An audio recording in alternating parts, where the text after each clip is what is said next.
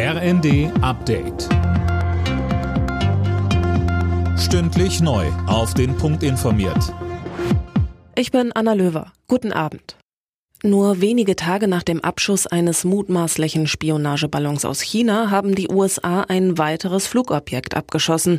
Woher es kam, ist noch nicht bekannt. Cornelius Dreger mit den Einzelheiten. Das unbekannte Flugobjekt war nach Angaben des Nationalen Sicherheitsrates des Weißen Hauses über dem Bundesstaat Alaska entdeckt und von einem Kampfjet abgeschossen worden. Es habe eine Gefahr für die zivile Luftfahrt dargestellt, so ein Sprecher.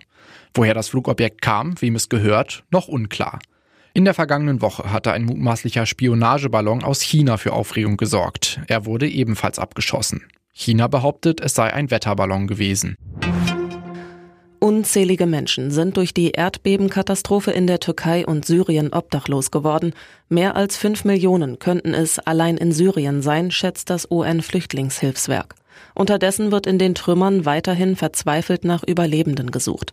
Auch Tage nach den Beben werden noch immer einige gefunden.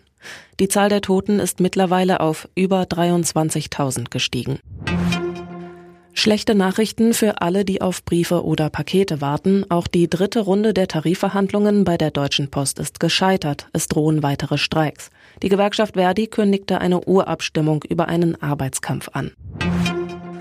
Nach der Corona-Pandemie geht es mit dem Tourismus in Deutschland wieder bergauf. Das Statistische Bundesamt zählte im vergangenen Jahr gut 450 Millionen Übernachtungen von Reisenden aus In- und Ausland.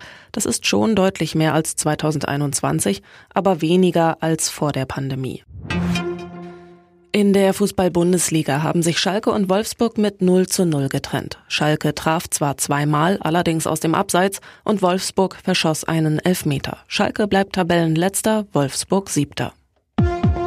Alle Nachrichten auf rnd.de